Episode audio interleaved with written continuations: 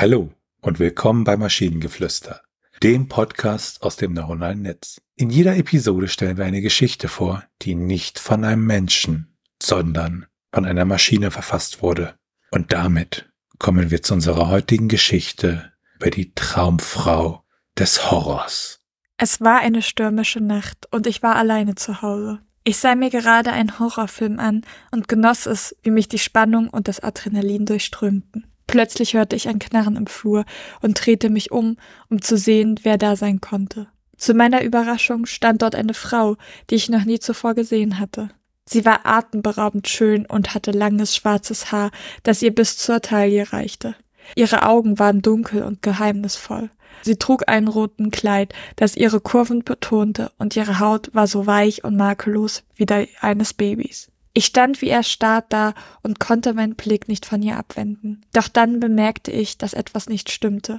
Sie hatte keine Pupillen in den Augen und ihre Lippen waren blutrot und schienen fast unnatürlich zu leuchten. Ich wollte weglaufen, doch dann schien sie meine Gedanken zu lesen und sagte mit einer verführerischen Stimme Bleib bei mir, und ich werde dir all deine Wünsche erfüllen. Ich wollte mich dagegen wehren, aber ich konnte nicht anders, als ihren Bann zu erliegen und ihr zu folgen. Sie führte mich in ihr Schlafzimmer, das voll von Kerzen war. Der Raum war warm und roch nach Rosen und Lavendel. Sie zog mich näher zu sich, und ich konnte ihren Atem auf meiner Haut spüren. Doch dann passierte etwas Seltsames. Ihre Berührungen fühlten sich kalt an, und ich spürte, dass ich langsam die Kontrolle über meinen Körper verlor. Ich wollte schreien, aber meine Stimme war wie gelähmt.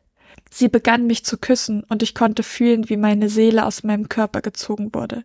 Mir wurde klar, dass ich in den Fängen der Traumfrau des Horrors geraten war, und es gab kein Entkommen mehr. Ich erkannte, dass ich nie wieder aus diesem Albtraum erwachen würde und dass ich für immer in der Welt des Horrors gefangen sein würde. Die Traumfrau des Horrors hatte mich für immer in ihren Bann gezogen und ich konnte nichts dagegen tun. Also ich finde die Geschichte irgendwie ja ziemlich rund und ich finde sie auch angenehm horrorig, irgendwie ohne auf Horrorklischees zu setzen, sondern so, ja, mehr die Situation an sich ist halt der Horror, ne? Ja, wobei ich dann halt an dem Punkt, als, als sie ihn, also die, die Person, aus dessen Sicht geschrieben wird, ins Schlafzimmer führt, war ich schon so, in welche Richtung geht das jetzt? Aber was ja auch weird ist, wenn tatsächlich sie plötzlich in seiner, also ich, ich gehe jetzt einfach davon aus, dass es ein Typ ist, keine Ahnung warum, ähm, in seinem Haus steht. Aber plötzlich hat sie ein Schlafzimmer dort, weil es wird geschrieben, sie führt mich in ihr Schlafzimmer. Ja, das, das ähm, kann schon mal passieren. Äh, ich würde aber nicht davon ausgehen, dass es ein Typ ist. Also es weist eigentlich nichts darauf, darauf hin, dass es ein Typ ist unbedingt. Ja, war jetzt auch gerade nur meine erste Intuition, vermutlich, weil die Welt sehr heteronormativ ist. Ähm, deswegen ist dann, glaube ich, der erste Gedanke ganz oft, dass es halt ein Typ ist. Aber tatsächlich, wir haben eine nicht äh, weiter definierte Hauptperson. Einer der wenigen Momente, in denen es tatsächlich wieder mal ein Ich-Erzähler ist.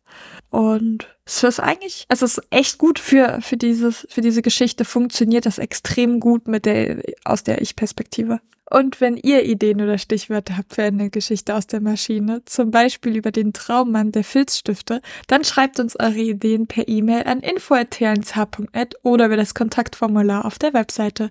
Bis zur nächsten Episode von Maschinengeflüster. Bye bye. Tschüssi.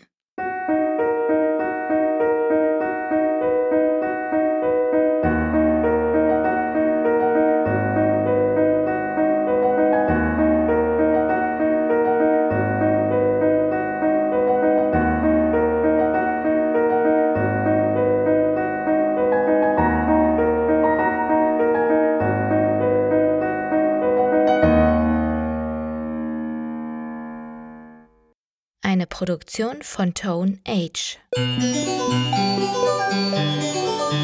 T1H.net